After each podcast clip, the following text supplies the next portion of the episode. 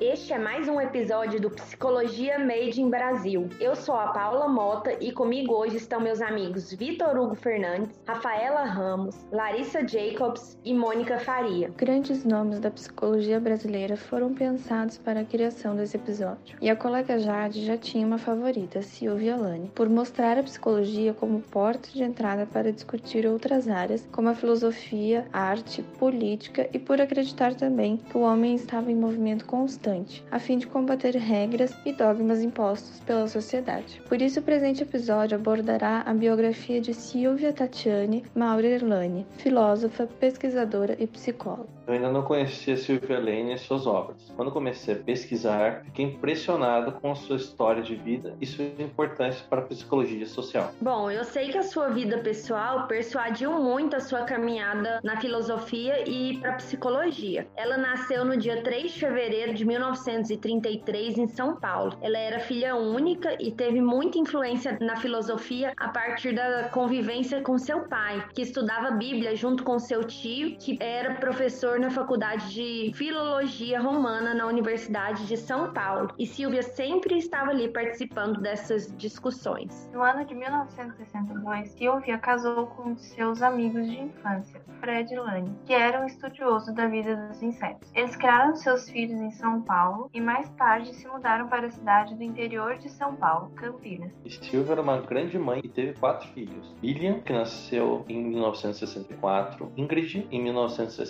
66, Guilherme em 68 e o caçula Eduardo nasceu em 71. Silvia Lane nos deixou dia 30 de abril de 2006, falecendo na cidade de São Paulo. Mas vamos falar então um pouco mais sobre a sua formação e a sua contribuição para a psicologia. Sim, ela estudou o primário no Mackenzie e em seguida o ensino médio no colégio Ginásio Saldanha da Gama. Em 1952, começou a faculdade de filosofia na Universidade de São Paulo, na USP, e lá mesmo, o curso de filosofia tinha várias matérias de psicologia que a encantavam. Foi esse encanto por ser considerada uma aluna exemplar que uma professora do curso de filosofia a ajudou a conseguir uma bolsa de estudos para cursar psicologia nos Estados Unidos, onde Silvia ficou em setembro de 55 até julho de 56, quando voltou para o Brasil para concluir o último semestre do curso de filosofia. E aí ela já adentrou na carreira de professora. Em 1957, ela dava aulas para a Cruz Vermelha Vermelha sobre psicologia geral. Inclusive, ela era conhecida como inovadora e criativa. Foi um modelo a ser seguido por vários de seus alunos, os quais despertavam uma paixão pela psicologia social. Silvia continuou a dar aulas na USP e em 1965, uma amiga a indicou para dar a matéria de psicologia social e personalidade. E neste ano, Silvia, além de ser pesquisadora experimental no Instituto de Psicologia, também dava aulas de psicologia social na PUC de São Paulo. Ela fez doutorado em psicologia Psicologia e ainda criou um programa de pós-graduação em Psicologia Social do Brasil na PUC São Paulo e não parou por aí, de tal modo que fundou a Abrapso, Associação Brasileira de Psicologia Social, e passou a se dedicar a publicar grandes obras e participar de eventos na área de psicologia social. Seu primeiro livro foi O que é Psicologia Social, publicado em 1981. E em 1984 lançou a obra Psicologia Social, O Homem em Movimento, que até hoje é referência. Vale mencionar que foi convidada a participar de vários eventos e foi homenageada também, até pela Abrapso, na década de 90, pelos seus 30 anos de profissão. Ela lutou pela psicologia social e pelo pensamento crítico da segunda vertente, de modo que até hoje várias universidades do país estudam suas obras e pensamentos. Essa trajetória tão rica foi reconhecida ao criar o Instituto Silvia Lane, após seu falecimento em 2007 na data do seu aniversário. O instituto é mantido por profissionais que partilham da ideia do compromisso social, a fim de que a psicologia esteja envolvida em melhores condições de vida para a sociedade.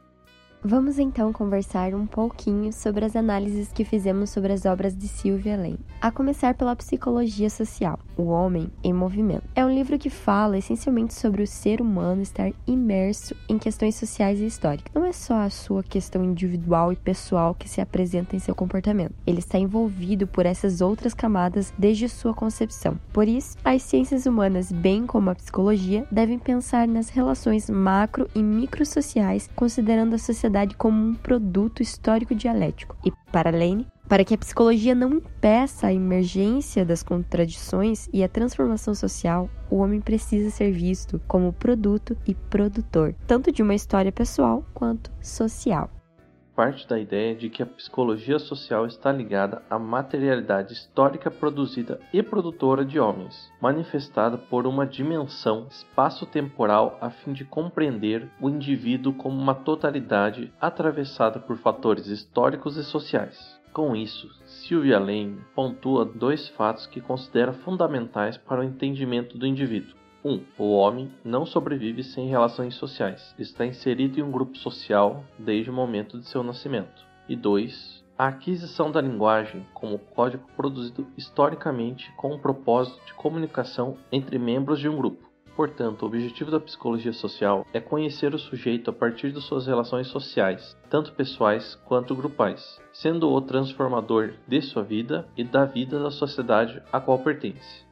Tem um capítulo do livro Linguagem, Pensamento e Representações Sociais que Sylvia Lane volta a afirmar a importância que a linguagem teve e tem na vida em sociedade. Lane acaba por lembrar que vários outros nomes da psicologia já contribuíram sobre a importância da linguagem, como Skinner, Piaget, Vygotsky, Mauriel ou Leontiev. Sylvia foi essencial para a compreensão do indivíduo nesta obra. Tem também o seu livro O que é Psicologia Social, e nele ela vai assinalar a diferença entre psicologia social e psicologia em si.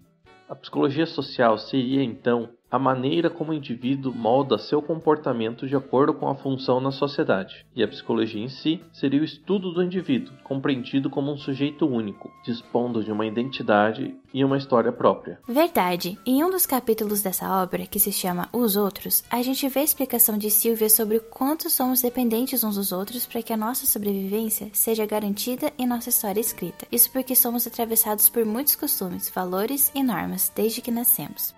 Tudo isso ajuda a construir nossas identidades. E esta construção identitária está baseada em relações de poder, e nos encaixamos nelas para cumprir os papéis sociais que mantêm o funcionamento destas relações e da sociedade, sendo isso definidor nas respostas à pergunta: quem sou eu? E vocês se lembram do segundo capítulo? Nele se comenta sobre a importância da linguagem. Nas palavras de Lane, um instrumento e produto social e histórico se articula com significados objetivos, abstratos, metafóricos, além dos neologismos e gírias de cada época.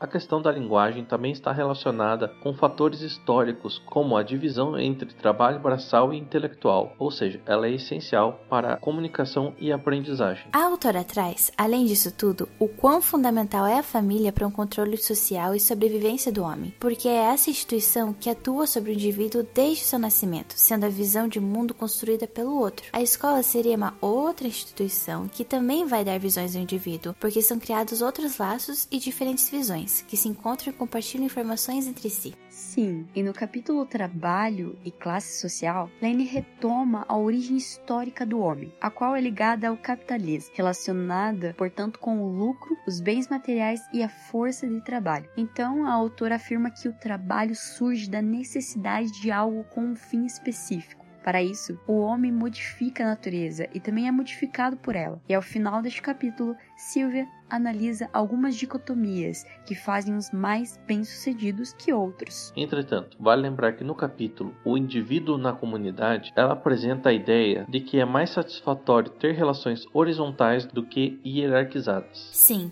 mas a hierarquia é muito mais comum no dia a dia, como no trabalho, escola ou família. Justamente por isso é interessante que as pessoas se juntem como iguais, para que todos consigam se fortalecer e almejar uma melhor qualidade de vida. E ainda, é preciso prestar atenção para que os comportamentos de dominação não enfraqueçam as relações horizontais criadas. Já no item A Psicologia Social no Brasil, Silvia traz um pouco do histórico da psicologia social, que teve seus estudos, no início, voltados à compreensão da relação entre indivíduo e sociedade. O Brasil era diretamente influenciado pelos Estados Unidos, tanto que mandava seus profissionais para lá para aperfeiçoá-los. Mostra-se também que esta vertente passa por um momento chamado a crise da psicologia social, crise que a psicologia social brasileira também enfrentou, devido à dificuldade de trabalhar as questões voltadas à realidade local por causa da influência de outros países. Com certeza as obras dela foram fundamentais. Não à toa, Silvia foi uma das pessoas que mais contribuiu para o desenvolvimento da psicologia social no Brasil. Ela enfrentou os anos de ditadura com suas pesquisas e lutou pela União Latino-Americana no campo da psicologia, sendo fundamental nessa área por seus questionamentos da teoria e a prática desse campo.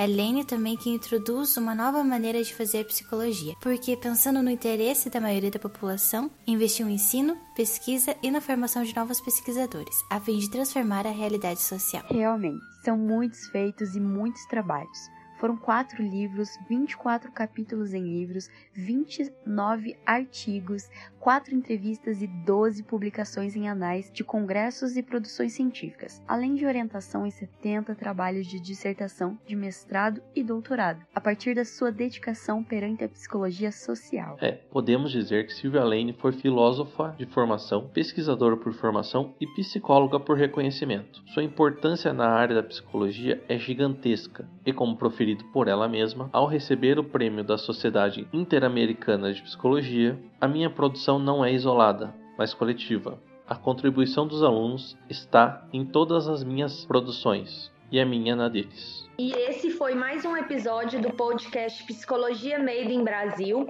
dessa vez sobre Silvia Lane. Esperamos que tenham gostado. Muito obrigado, pessoal. Até a próxima.